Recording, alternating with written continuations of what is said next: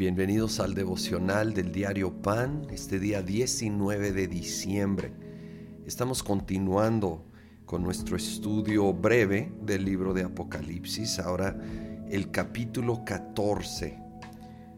Aquí en medio de esta escena celestial, leemos en el versículo 12, en esto consiste la perseverancia de los santos los cuales obedecen los mandamientos de Dios y se mantienen fieles a Jesús. Entonces oí una voz del cielo que decía, escribe, Dichosos los que de ahora en adelante mueren en el Señor. Sí, dice el Espíritu, ellos descansarán de sus fatigosas tareas, pues sus obras los acompañan. Saben, efectivamente vemos tanto desastre a nuestro alrededor y aquí en Apocalipsis pues nos advierte que realmente va a ir empeorando. Pero en medio de ello nos llama a la perseverancia y a la plena certeza de que va a llegar el día que vamos a descansar, vamos a reposar de estas fatigosas tareas. Sin embargo, somos llamados a caminar y ser fiel pues nuestras obras nos van a acompañar. La salvación no es por obras, es claramente por gracia de principio a fin, lo afirma tanto la escritura. Pero las obras de obediencia que nosotros hacemos como hijos e hijas de Dios nos van a acompañar por toda la eternidad, van a ser galardones para nosotros. Entonces, sigamos caminando en obediencia, sigamos haciendo lo correcto, sabiendo que aún aquí en la tierra habrá algo de cosecha y, oh, por supuesto, para toda la eternidad nos van a acompañar. Y hablando de cosecha, paso al versículo 16. Así que el que estaba sentado sobre la nube pasó la hoz y la tierra fue cegada.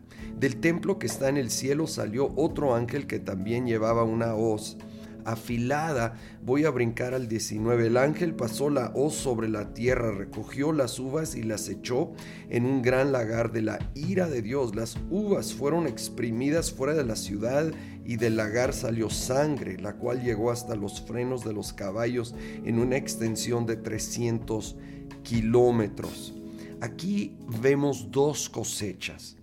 Una es la, la gloriosa, la de almas que es recogida por el Señor. Pero luego nos habla de una cosecha terrible. Nos habla de una cosecha realmente de cosechar el pecado, las obras, la maldad, el rechazar a Dios. Y esto viene sobre la tierra y particularmente habla de fuera de la ciudad. Cuando habla de la ciudad se refiere normalmente a Jerusalén y este espacio de 300 kilómetros donde habrá sangre que fluye.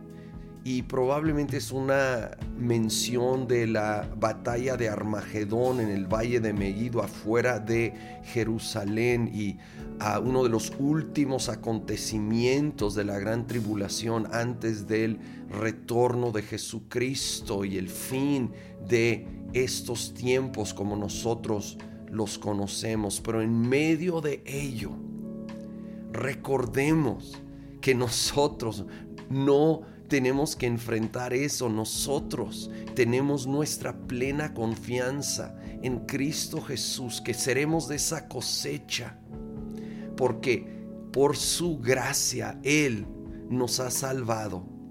Y ahora, por su gracia, nosotros somos llamados a caminar en obediencia y sabemos que esas obras nos van a seguir y podremos luego descansar, reposar eternamente en la obra completa de Cristo Jesús.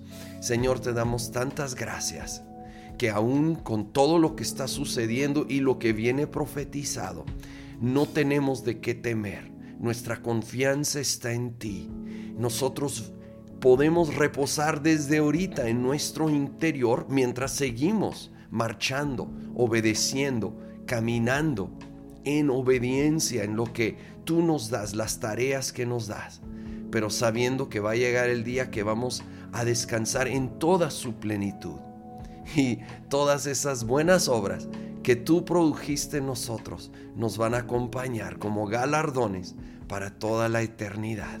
Gracias te damos en el nombre de Cristo Jesús. Amén.